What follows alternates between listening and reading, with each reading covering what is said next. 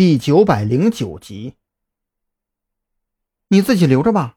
赵队说下你的枪也是气话，你留着也能自保。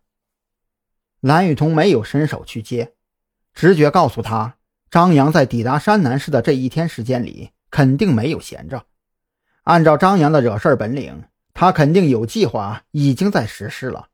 否则，刚才自己找上门的时候，他没必要紧张的满头冷汗。更没必要拉着郑浩天住在一起。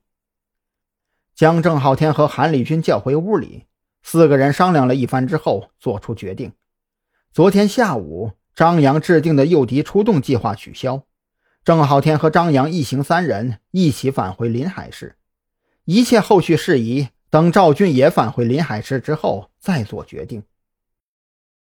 张哥，计划真取消了？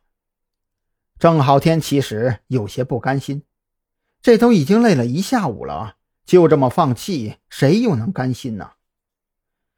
取消了吧，赵队是真发飙了，这事儿啊，咱们没有办法继续了。张扬无奈，他又何尝甘心呢？熬夜开车跑回来，冒着生命危险布局，眼瞅着等下去就肯定能找到线索，结果呢，蓝雨桐带来了赵军的指示。你俩能不能别嘀咕了，老老实实睡觉去。韩立军没好气的走了过来，从张扬手里拿过烟盒，给自己点了一根。明天一早动身，你们俩都睡吧，下半夜我值守。韩立军的话让郑浩天面色有些不太好看，碍于张扬拉着他胳膊往屋里拽，也没好反驳，只能老老实实的按照韩立军的意思折身躺回床上。只是翻身睡下之后，郑浩天闭着眼睛在床上翻来覆去，怎么都睡不着。他这脑袋里满是昨天张扬跟自己说的那些话。鬼佬在网络上的恐怖破坏力，他没有亲眼目睹过，但是从张扬说出的那些案例来看，这个鬼佬一分钟没有被抓住，那么山南市就多一分钟的危险。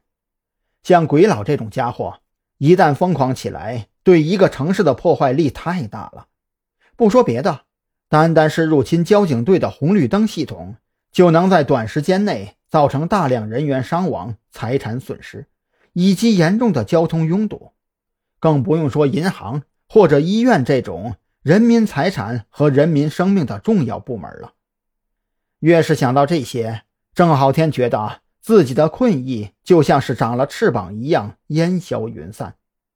他翻身起床，拉开房门，想要出门走走，却看到韩立军用异样的目光反复打量着自己。去哪儿啊？韩立军对郑浩天并不是太信任，一方面他这是第一次和郑浩天见面，另一方面则是因为无论赵军还是张扬，都多次鼓吹过这个郑浩天的搏斗能力。俗话说得好啊。文无第一，武无第二，搏击能力越出众就越自傲。